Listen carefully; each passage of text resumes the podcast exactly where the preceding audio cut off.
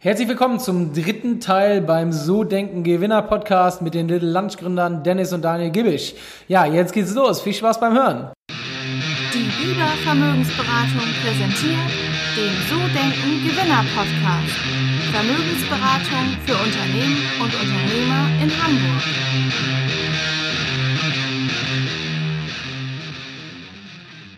Und was nutzt ihr für Marketing-Tools? Also was, was funktioniert am besten so aus eurer Sicht für das Produkt?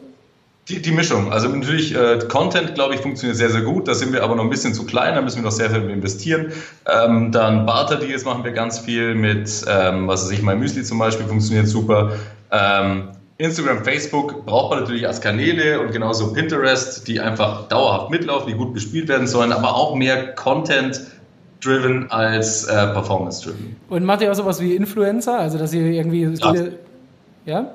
Influencer machen wir natürlich auch. Äh, wir haben da schon alles Mögliche getestet. Wir haben ein paar große getestet, ein paar kleine. Haben für uns festgestellt, dass Mikroinfluencer am allerbesten funktionieren. Die sind zwar am aufwendigsten, aber wenn man das mal über ein paar Jahre macht, dann hat man so seine Datenbank, die es werden machen und da ist die Preis-Leistung für uns immer am besten. Ja, das ist immer lustig.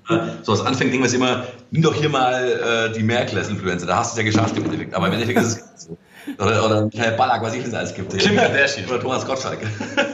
Nee, das bringt alles gar nichts. Ich habe immer gedacht, hey, nimmst du einen dicken Influencer, dann hast du es geschafft, aber ist halt nicht so. Ja, du brauchst ganz viel kleine äh, emsige, dann macht das auch Sinn. Genau. Wir haben auch schon Sachen getestet wie Wurf 1, äh, äh, Wurf 1, wie sagt man, Wurf Einwurf, Einwurfsendungen. Wurfeinsendungen. Ähm, das sowas funktioniert bei uns auch super, hätte ich nie gedacht. Ähm, aber das allerbeste Tool ist Newsletter tatsächlich. Newsletter ist bei uns das allerstärkste Tool mit Abstand. Also E-Mail-Marketing am Ende. Ja. Ja, ja, kann ich gut nachvollziehen, wenn ich mal so überlege. Ich, ich weiß nicht, kennt ihr das äh, Unternehmen Shoe Passion? Sagt euch das was? Ne? Ähm, die machen so rahmengenähte Schuhe und das zu einem Preis, wenn du irgendwie so einen Lloyd online kaufst oder dann kostet er halt 150 und da kostet halt ein Schuh dann 200, ist aber rahmengenäht und die Dinger halten halt ewig, weil das von der Qualität eher so wie ein 3, 4, 500 Euro Schuh ist. Und ähm, mhm. die kriegen mich jedes Mal damit zu kaufen über das E-Mail-Marketing, weil die dann irgendeine Sales-Aktion machen, dann ist da halt genau. ein Klassiker im Angebot, so dann gehst du da rauf und dann gibt's noch ein schönes Schuhputzset dazu, dann gibt's noch Upselling, Cross-Selling, also kann ich schon ganz gut nachvollziehen, dass das super funktioniert. Machen, machen wir hier zum Beispiel auch, ich schicke so äh, ab und zu mal, wir machen ja viel Finanzierungsthemen und dann hauen wir halt mal so eine E-Mail raus mit so Beispielen von Firmen, wo wir was gemacht haben und das funktioniert dann immer ganz gut. Wenn sich jemand gerade in der gleichen Situation befindet, dass er sieht, hey, das Problem habe ich auch, rufe ich mal an und gucke mal, ob ich was machen kann. Also ja. schon ganz witzig. Ähm, Gab es denn bei euch so im Marketing so einen Tipping Point, also sowas, wo ihr gesagt habt, so exponentielles Wachstum, wo auf einmal so klack auf die achtstellige Umsatzsumme hoch? Oder ist das Boah, eher so kontinuierlich gewachsen? Also wir als BWLer, ja, kann ich nur sagen, hey, wann ist denn ehrlich mal, wann gehst du mal, wann gehst mal viral? Wann passiert denn mal ein großer Aufschlag? Wann gehen wir mal hier, zack, genau, mach mal viral. Jochen, Jochen heißt unser Head of Marketing, sagt, mach doch jetzt mal viral. Ja, also, und dann denkt sich immer, ah, was labert der denn? Also, das ist, es gibt diesen, diesen Moment bei uns nicht. Wir, wir, natürlich versucht man den zu generieren, aber ich glaube, meistens passiert sowas dann ungewollt irgendwie, aber ich, ich habe schon das Gefühl, wir müssen mal irgendwie eine Spinne in der Suppe versenken oder sowas, damit sowas passiert, damit Pizza drüber steigt. Aber nein, um die Frage zu beantworten, nein, geht's nicht. Die, die, also die Masse an kleinen Sachen macht's und es gab keinen großen äh, freaky Aufschlag. Ja, nee, in Summe hast du mit allem zusammen, was es gibt, Affiliate und was ich was, Content und äh, Performance Marketing. In der Summe hast du dann schönes Wachstum jeden Monat, aber die einzelnen Sachen sind halt wirklich, wirklich so müßig, äh, einfach müßiges Eichhörnchensarbeit. Keine ja, Ahnung. Wir wollen eine Marke aufbauen. Ja. Mhm, okay, also keine Zauberformel, um wirklich durch die Decke zu gehen. Gibt's nicht, nee. Die Zauberformel ist immer ein geiles Produkt zu machen. Mhm. Ähm, wo wir gerade beim Produkt sind. Ähm, ihr habt vorhin so schön Fokus gesagt. Fokus ähm, ist ein grundlegender Erfolgsweg für euch gewesen, auf eine Sache konzentrieren. Ähm, das passt jetzt so zum Thema Positionierung. Ähm, wie wichtig ist das Thema für euch, Positionierung? Mit diesen Biosuppen wirklich, ist, also ich weiß, ich habe gesehen, ihr macht auch jetzt so ein bisschen was anderes nebenbei, ähm, wie Chili con Carne hatte ich auf der Website gesehen, so Curry glaube ich auch noch so ein bisschen mehr Geschichten mittlerweile, alles ähnlich, aber ist es wirklich so, Positionierung, wie wichtig ist das? Ähm, Positionierung ist extrem wichtig, Fokus ist extrem wichtig, das mussten wir auch lernen. Also wir machen Suppen und Eintöpfe, so wie du gerade gesagt hast, Chili, das wäre uns auch Suppe, also das gehört zur selben Kategorie. Wir haben aber auch dann irgendwann gesagt, weil da irgendein Hersteller gesagt hat, hey, Smoothies kann ich auch machen, mach doch mal Smoothies. Und wir dachten uns, warum nicht? Eine Million Euro mit Suppen, noch ein Produkt mal zwei Millionen. Und das stimmt eben leider nicht, sondern da geht man dann plötzlich in einen Markt, von dem man nicht so viel Ahnung hat. Du musst die Mitarbeiter plötzlich 50-50 aufteilen, irgendwie, keiner kann sich mehr fokussieren. Ähm, deswegen haben wir schon noch ein paar Side-Products, aber eigentlich fokussieren wir uns zu 90 Prozent auf unser Kernprodukt, das Suppe, beziehungsweise wollen wir das so ein bisschen ändern hin zu, also Lunch ist unser Kernprodukt. Ein einfaches, Mittagessen gesund und da kann man so ein paar Produkte außen rum basteln, wollen aber aufpassen, dass wir nicht wieder rausgehen in Getränke oder sowas. Nee, du hast ja eine gewisse Kapazität im Laden, äh, in der Firma, die du nutzen kannst und für alles Neue wird wieder geteilt. Ja, das heißt, geteilte Quantität ist geteilter Umsatz. Das heißt, du machst dann eine Suppe weniger und wenn du nicht aufpasst, kommt von hinten eine große, böse, äh, weiß ich nicht, wie der heißt, und haut das Messer in den Rücken. Da musst du eben aufpassen. Deswegen lieber dein Produkt machen, was du kannst und das richtig schön, ordentlich bis ins letzte Detail, äh, anstatt tausend andere Sachen zu machen. Die Leute wollen dich ja auch kennen. Dennis sagt immer, wie Tempo für Taschentuch äh, muss der Lunch für Suppe stehen. Ja, was mir so auffällt, vielleicht könnt ihr da auch mal was so sagen. Es gibt nichts, also wir haben das ja hier bei uns, ich sitze hier mitten in Hamburg ähm, und wir haben ja in der Umgebung halt so einen Feinkostladen für italienische Küche, da gibt's halt dann Nudeln mittags oder du hast halt hier irgendwie einen Chinesen, also diese typischen Sachen, alles ungesund, alles so im Bereich fünf bis zehn Euro. Alles so, ah, wo ich immer denke, hey, kann man nicht was Vernünftiges, Gesundes bekommen? Und da ist ja euer Produkt eigentlich ganz cool, aber habt ihr auch da mal drüber nachgedacht, wirklich da mehr zu machen? Also was, was Handfesteres sozusagen, jetzt nicht nur so Suppe, sondern ja, auch was wirklich Handfesteres? Nee, für uns ist aber wichtig, dass es halt äh, ready to eat ist. Ne? Also in der heutigen Zeit, wo keiner mehr Zeit hat und jeder unterwegs ist die ganze Zeit, muss es quasi ein Handtaschenessen sein, wo du in jede Mikrowelle stellen kannst zum warm machen. Und natürlich haben wir uns schon oft überlegt, irgendwie Prep-Food zu machen, wo du dann alles schon in einem Ding drin hast. Aber dann hast du wieder irgendwie eine Schale aus Plastik mit Nudeln und Fleisch und äh, Soße und das passt schon. Also zusammen das ist so ein fertig bäh, Pfusch irgendwie, das geht nicht gescheit. Ja. Genau, Salat zum Beispiel ist halt schwierig mit der Haltbarkeit. Es soll ja wirklich so ein Schrank voll 20 Suppen stehen und jeder Mitarbeiter kann da immer zugreifen.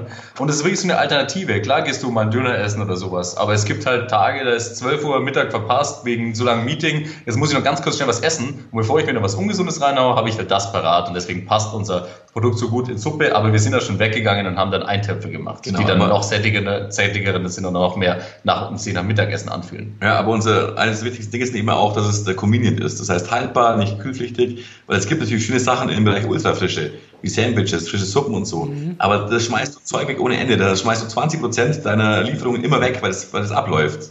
Und das sind alles so Sachen, die sind einfach nachhaltigkeitstechnisch nicht vertretbar für uns, weil es auch für uns wichtig ist. Deswegen, es muss convenient sein und convenient ein Essen zu machen, was aus drei Komponenten besteht, ist sehr schwierig. Und wir arbeiten schon dran, aber es ist nicht so einfach. Und wir haben halt gewisse Grundsätze, wie kein Plastik und es muss haltbar sein und sicher, was weiß ich was alles. Und dementsprechend ist es halt nicht so einfach. Okay, ich glaube aber, da wäre schon bestimmt ein Riesenmarkt, weil ich sehe das bei mir, sehe das auch so, im, wenn man so ein bisschen sportlicher ist, ähm, nicht halt immer was Ungesundes haben will, ist das extrem schwer, finde ich, äh, was Vernünftiges zum Mittag zu bekommen. Extrem. Ich kenne hier nichts und wir sitzen hier in der Metropole. Ne? Also das ist schon, ja, ja es ist wirklich unglaublich, ähm, aber so richtig geil. Fit Taste sind aber Freunde von uns, die machen so Prep Meals für Fitnessleute. Mhm, okay. Ja, so High Protein Zeug. Ja, das ist echt ganz gut. Nee, und äh, wie gesagt, isst zweimal eine Suppe in der Woche, dann hast du zwei Tage weniger, äh, wo du den Kopf machen musst. Und ähm, einmal nimmst du was von zu Hause mit und einmal gehst du essen, dann hast du ja eigentlich alles. Okay, ich werde gleich mal bestellen, wenn wir aufgehört haben. ähm, so, das, sehr, sehr, gut. Das Thema so Investition, ähm, Geld ins Unternehmen bringen. Ihr habt ja ähm, äh, VC Capital eingesammelt, aber habt ja auch, äh, ich habe ja rausgehört, ihr wollt zwar mal fremdfinanzieren, aber macht auch viel, glaube ich, aus dem eigenen Cashflow mittlerweile. Und ähm, ja. in was für Bereiche im Unternehmen investiert ihr und warum macht ihr das? Also wir arbeiten wirklich äh, hauptsächlich aus dem eigenen Cashflow oder mit FK, also Fremdkapital mit Banken, äh, soweit es möglich ist. Wir haben ja immer gesagt, wenn es nicht unbedingt sein muss, nehmen wir keinen Investor mehr an Bord. Wir haben auch im Endeffekt nur die vom Anfang und sonst keiner mehr geholt, haben uns oft überlegt, ob wir mal eine Runde machen mit 5 oder 10 Millionen Euro, eine VC-Runde. Ähm, aber haben auch überlegt, was machst du mit dem Geld? Dann steckst du die Hälfte in TV und die andere Hälfte, was ich wohin. Da geht dann so viel Geld, verbrennt dann plötzlich, weil du so viel hast, dass wir es eben nicht gemacht haben. Wir haben gesagt, wir wollen aus, eigenen, aus eigener Kraft wachsen, bis es eben nicht mehr geht. Und das hat bis jetzt geklappt. Ja, wo wir Geld investieren, weil wir es aber investieren müssen, ist Warenvorfinanzierung oder wenn du neue, äh, neue Produkte rausbringst, du willst eine riesen Displayaktion bei Rewe, Edeka, Rossmaterial haben, dann kostet die natürlich äh, ein paar hunderttausend Euro, weil die wollen sich so gut bezahlen lassen und da braucht man mal mehr Geld dafür, aber ja, nee, wir, müssen, wir brauchen echt nur äh, Geld für Working Capital im Endeffekt, weil wenn wir in was investieren wie ein neues Produkt, dann wissen wir, dass es funktionieren wird, weil wir vorher schon Gespräche führen mit unseren Kunden, mit Rewe, Edeka und so weiter, äh, außer beim Produktmanagement bei uns sitzen, die das komplett mhm. den Markt analysiert, die Kunden befragt, die riesen, ein riesen Ding daraus macht. Das Produkt wird immer funktionieren, deswegen investieren wir eigentlich nur in Produkte oder in die, in die Vorhaltung der Produkte. Okay, ja, okay, aber ja. das ist wirklich so, Hauptthema von der Investition. Mitarbeiter, wie sieht es da so aus? Mitarbeiter auch so ein Investitionsthema? Das geht eigentlich. Das ist kein, Invest. Also jeder Mitarbeiter bei uns, der rechnet sich auch tatsächlich. Mhm. Und wir werden keinen einstellen, der sich erst in fünf Jahren rentiert. Also von daher ist auch kein Invest notwendig eigentlich. Und davon abgesehen, müsste jetzt irgendein Genie, das sonst woher kommt, einzustellen, weil uns das nach vorne bringt, da haben wir einfach auch keinen Bock drauf. Ja, wir haben unsere Heads natürlich auch ähm, alle von äh, großen Firmen geholt, wie Autoscout24 oder Ratiofarm und haben die einfach mit einem virtuellen Anteil incentiviert. Ja, die sind bei uns beteiligt. Mhm. Und dementsprechend kann man die uns leisten. Ja. Aber so ein Autoscout-Marketing, den kriegst du nicht für, keine Ahnung was, ja. Drei Euro im Monat. Ja, der muss fünf sein. Okay, also Investitionen in erster Linie neue Produkte, Vorfinanzierung. Ähm, was hat denn so am meisten Wachstum gebracht bei, bei der Investition, die ihr so in den letzten fünf Jahren gemacht habt? Gab es so eine, wo ihr am meisten Wachstum daraus generieren konntet? Also was wir gemerkt haben, ist halt, dass wir durch NPEs extrem wachsen, also neue Produktentwicklung. Äh, das ist bei uns ein Riesentreiber. Das heißt, bei uns ist so ein Produktlebenszyklus vielleicht so 18 Monate vom Produkt. Und das heißt, wir bringen jedes Jahr fünf, sechs neue raus und lassen aber auch zwei, drei sterben wieder. Und durch neue Produkte kriegen wir immer so einen Wachstumspush.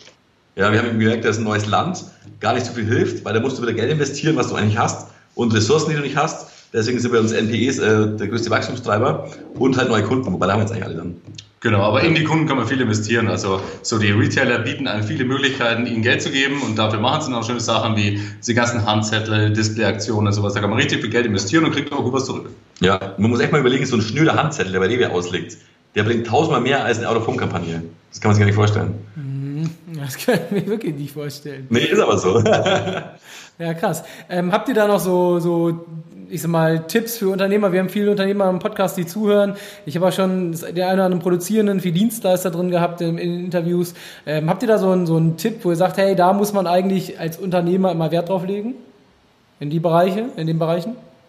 Also nichts, was wir, glaube ich, nicht schon gesagt haben jetzt so wirklich. Also was wir gelernt haben, ist, dass nicht alles Gold ist, was glänzt. Also bevor du Out of Home oder TV machst, solltest du erstmal richtig viel Geld haben, richtig viel investieren, weil da kommt, da die kacken dich deswegen nicht mehr Geld zu, nur weil du da ein bisschen TV-Spots machst oder außer Out of Home. Also ja, und ich finde wichtig, dass du alles in deiner Firma mal selbst, selbst machen musstest. Also vom Karton packen bis zum Ausfahren der Pakete bis zur Bestellung eingeben, musst du alles mal gemacht haben, aber musst dich auch so früh wie möglich aus dem operativen Geschäft zurückziehen, um den Blick von oben zu halten, äh, zu behalten. Du musst immer von oben drauf gucken, gucken, was, wie läuft gerade wo und darfst nicht in Excel-Listen verlieren. Du musst immer von oben drauf gucken, gucken, wo, wo geht es gerade den Bach runter, wo läuft es gut, wo muss ich investieren, wo muss ich was machen und eben immer nichts Operatives mehr tun. Ja. Und ganz simpel, eine Sache, die ich bei Gründern hasse, äh, die werden sehr schnell überheblich. Und Überheblichkeit ist, glaube ich, das Schlimmste, was man, was man haben oder machen kann. Also man sollte einfach auf dem Boden bleiben und fair bleiben und nicht den größten Penner raushängen lassen. Ja, und schau, dass es einen Markt gibt für das Ding, was du machen willst. Wenn es keinen Markt gibt, also klar, man sagt immer, ähm, wenn man was erfindet, gibt es ja auch keinen Markt. Aber ich persönlich möchte nichts erfinden, wo ich erst einen Markt erschließen muss, weil die Zeit habe ich nicht mehr im Leben. Das war toll. Das ist ja. ja. Aber ist das bei euch beiden tatsächlich so, dass ihr nicht mehr so operativ tätig seid, sondern eher am Unternehmen arbeitet, statt im Unternehmen? Ja, ja, operativ haben wir eigentlich gar nichts mehr. Natürlich gibt es mal Gespräche, wo wir dabei sein müssen, ähm, gerade was Banken oder Finanzthemen betrifft. Aber wir nehmen uns so weit, äh, wie es geht, raus aus dem Thema. Es gibt viele Themen, die wir absegnen. Natürlich, gerade wenn es bei mir zum Beispiel um Grafiksachen geht, ist mir sehr wichtig. Da segne ich immer noch sehr, sehr viel ab. Aber ähm, ich mache da keine Grafiken mehr selbst. Also wir sind so viel unterwegs und müssen irgendwo Vorträge halten oder müssen zu Partnern fliegen oder sind eigentlich ganz viel. Also die Hälfte ist 50 Prozent der Zeit sind wir nicht im Büro. Und äh, da haben wir auch gar keine Zeit mehr dafür. Und bringt euch das denn was, diese Vorträge? Also ist das auch eine Investition fürs Unternehmen? Oder? Weil das ist Netzwerking, Bekanntheit der Marke einfach. Ja, ist alles Markenbekanntheit. Und ich denke, in der Startup-Szene ist immer unter anderem so bekannt, weil wir einfach jeden Vortrag mitnehmen, der, uns angeboten wird. Mhm, okay. Ja, gut. Ist ja alles Brand Awareness, das muss alles mitnehmen. Ja. Okay. Weil immer, immer, mit Verkostung und äh, mit diesem Logo und so, das ist schon ganz gut. Sehr schön, ja. Bin ich mal gespannt. Also, wenn wir euch das nächste Mal sehen könnt, würde ich euch gerne noch mal fragen. Ähm, aber ich würde noch mal gerne so die Abschlussfrage stellen. Ähm, was würdet ihr so Menschen empfehlen, die sich selbstständig machen wollen? Also, die selbst, so wie ihr habt ja vor fünf Jahren gesagt, hey, raus aus dem Angestellten, aus dem Hamsterrad so ein Stück weit. Ihr habt ja auch gesagt, warum und so weiter. Aber was würdet ihr denen empfehlen? Habt ihr da so Tipps? Ja, also ich würde sagen, du musst, äh, du musst Bock haben, einen Wert zu erschaffen.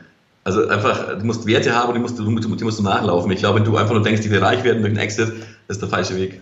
Genau. Such dir die richtigen Investoren, ganz, ganz wichtig, weil als wir angefangen haben, haben ganz viele Leute gesagt, wollt ihr 20.000 Euro haben, da will ich nur 99% Anteile haben und sowas. Also such den richtigen Investor, der mehr bringt als einfach nur Geld und schau wirklich, ob das Produkt äh, gut genug ist und groß, äh, der Markt groß genug ist. Weil viele sagen, ich mache jetzt hier das rosa Einhorn Quinoa Bowl, sonst was, nur weil ich es persönlich richtig geil finde. Äh, denken aber oft nicht drüber nach, finden das auch vielleicht fünf andere Leute geil. Ja, nur weil es fünf Veganer auf Insta geil finden, findest du, dann kaufst du dann keiner. Ja. Das, ist, das, ja, das ist wirklich so. Ja, ja. Das ist, den Fehler machen ganz viele. Die googeln dann nur so halbherzig. Gibt es das. Produkt vielleicht schon? Ah, nee, nee, Quinoa eingeben gibt's nicht. Also da äh, Markt, Zielgruppe, Produkt ist, ist ja. allerwichtigste. Es gibt tausend Tipps, die man jetzt sagen könnte, ja, aber das ist, glaube ich, immer sehr individuell. Ja. Okay, sehr schön. Vielen, vielen Dank ähm, fürs Interview. Mega, mega. Äh, wenn man jetzt über euch mehr erfahren möchte, zum Beispiel mal einen Vortrag sehen will oder einfach über Little Lunch oder euch beide als Gründer, wie kann man da mehr erfahren? Instagram hast du ja schon, schon gesagt, äh, Daniel, da, da hast du nur zwei Follower, das wird schwierig, aber, aber wie kriegt man das am besten hin? Aber wir halten immer wieder Vorträge. Ich glaube, der nächste ist beim Trendtag Glas in Köln irgendwie. Äh, den wüsste ich gerade auswendig. Äh, ansonsten natürlich übers Internet äh, gibt es ganz viel über uns nachzulesen. Oder, nee, ich wollte gerade sagen, kommt einfach ins Büro. Bitte nicht. Dann folgt mir lieber bei Instagram, da heiße ich Daniel Giebisch. Also ich bräuchte mal fünf Follower mehr. Genau. Mir ansonsten halt irgendwie Service at Land schreiben, wenn es irgendwie Vortragsanfragen gibt oder sonst irgendwas. Also immer gern. Okay, oder auf Little Lunch, wenn man für sein Unternehmen ein paar gute Dinge für die Mitarbeiter bestellen möchte zum Mittag. So ist es. So ist es. Sehr gut, alles klar. Ja, vielen Dank an euch beide und ähm, ja, vielleicht schauen wir mal, wenn dann das nächste Unicorn von euch gegründet wurde, dann machen wir einen zweiten Teil. Perfekt. Alles klar, danke dir. Freue mich drauf. Ciao. Ciao, ciao. Aus vorbei, das war's. Leider ist das Interview zu Ende. Ähm, aber die beiden sind wirklich hammermäßige Granaten, wirklich sehr, sehr coole Jungs. Und äh, ihr habt's ja gehört, wenn ihr mal Bock auf ein gutes Mittagessen habt, bestellt das mal. Wir haben das hier getestet, die beiden haben uns was zugeschickt und ich kann das wirklich empfehlen. Geile Suppen, schmeckt mega, als wenn es frisch gekocht ist. Wir sind zwei Minuten warm und wenn man zwischendurch mal was braucht, ist das sehr, sehr gut. Und ich werde dafür nicht bezahlt, das hier zu sagen. Also, ja, ansonsten sehen wir uns oder hören wir uns nächste Woche wieder zum nächsten Interview, diesmal mit Christopher Funk. Christopher ist Headhunter, hat seine eigene Firma aufgebaut mit über 40 Mitarbeitern, relativ groß in dem ganzen Bereich, sitzt in Frankfurt und vermittelt Verkäufer. Also interessantes Interview und ja, ich freue mich, wenn ihr nächste Woche wieder dabei seid. Bis dann. Ciao, ciao.